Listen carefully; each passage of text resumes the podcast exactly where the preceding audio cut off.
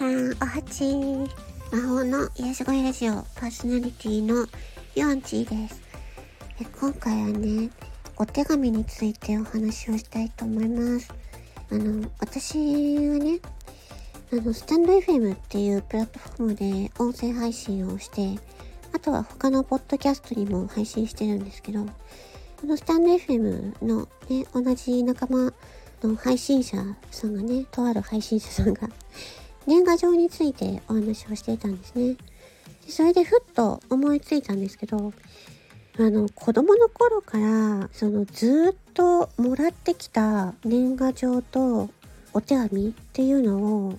ずっと貯めているボックスがあるんですね。うん。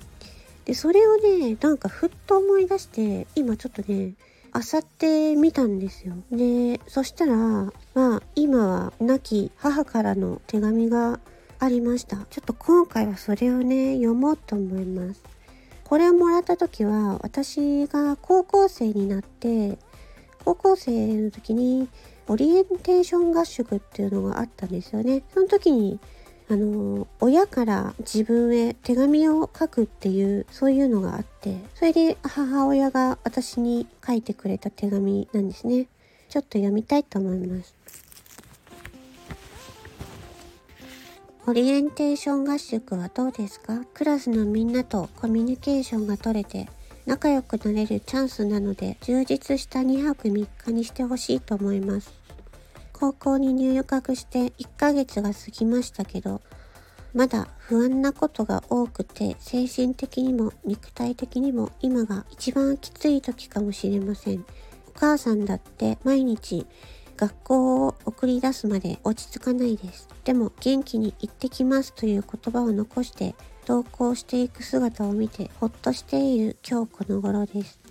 中学の時に想像していた高校と実際に入学して毎日体験している高校生活とは多少ギャップがあると思いますが、これも少しずつ慣れていくと思います。引っ越しをして4年半、小学、中学、高校といろいろな友達と出会い、いろいろな経験をし、少しずつ成長しています。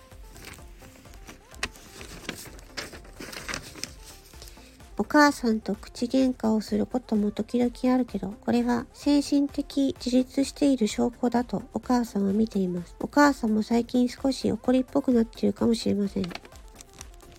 あなたのことを思うとついつい怒ってしまって、後で自己嫌悪に陥っています。これもあなたたちに少しでもいい子になってほしいと思っている上でのことですから、多めに見てください。これから3年間、〇〇構成として恥ずかし恥ずかしくないような生徒になるよう頑張ってください。悩み事があったらお母さんにも教えてください。それではオリエンテーション合宿での思い出話が聞けるのを楽しみに待っています。母より。これが私の母から私への手紙。これが唯一のたった一つの手紙になりました。まあ、当時の私はこれを読んでなんかあんまり、なんていうのかな、当たり障りのないことを書いているなと。当時はあんまり響かなかったんですけど、今こうやって読むとまた感じ方が違ってきますね。うん。っていうか、手紙っていいなって思いました。こうやってね、紙の状態で手書きでお母さんが書いてくれた文字が残っていて、ずっと何十年も残っていて、でね、他の人からの手紙もいっぱい残ってるんですよ。でも私は、その、なんだろう、年賀状だったら、ね、その人の家庭の写真とかね、あとは結婚しましたとか、そういうハガキがね、だんだん多くなってきて、20歳超えてね、成人になってから。で、いつからか私はそういう、なんだろう、年賀状に書かれている、その、いわゆる幸せ報告の年賀状を見るのが辛くなってきました。だから私から年賀状を出すのをある時きっぱりやめました。そしたらみんなから来なくなりました。今でも来ているのはいとこの子だけです。年賀状を書くときって去年年賀状をくれた人に対して書く、書くんだよなって、その時、うん、改めて思いましたね。で、実は私、中学校の時の先生2人もずーっと私がね、社会人になってもずっと年賀状をくれていたんですけど、私からある時も全員に年賀状を送るのをやめてしまったので、その先生からも来なくなってしまいました。また、ね、中学校の先生からずっと来るなんてことは、私にとってはすごく、何て言うかね、私のことをまだ覚えてくれてるのかなって思うと、胸が熱くなってたんですけど、もう年賀状はもう嫌だと思って、バッサリ送るのをやめてしまった。うん。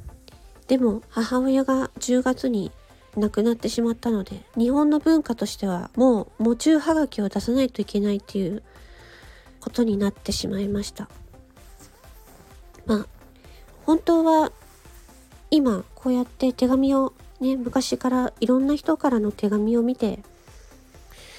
またいろんな人に手紙を書きたくなったな。まあ、いきなり手紙だとあれなんで、年賀状をまた出そうかなと思ったけど、ね、喪中はがきを出すことになるっていう風に今回はなるので、すごく複雑ですけれども、うん、そうだ、忘れてたと思って。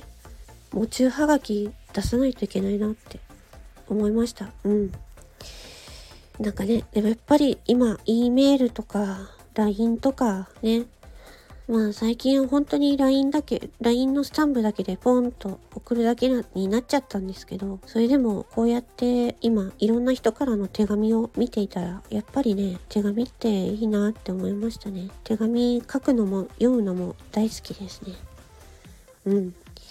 だからまた手紙を、まあ、喪中はがきも書くんですけど、また改めてね、今までお世話になった人たちに、ちょっと改めて手紙を書こうかなって思いました。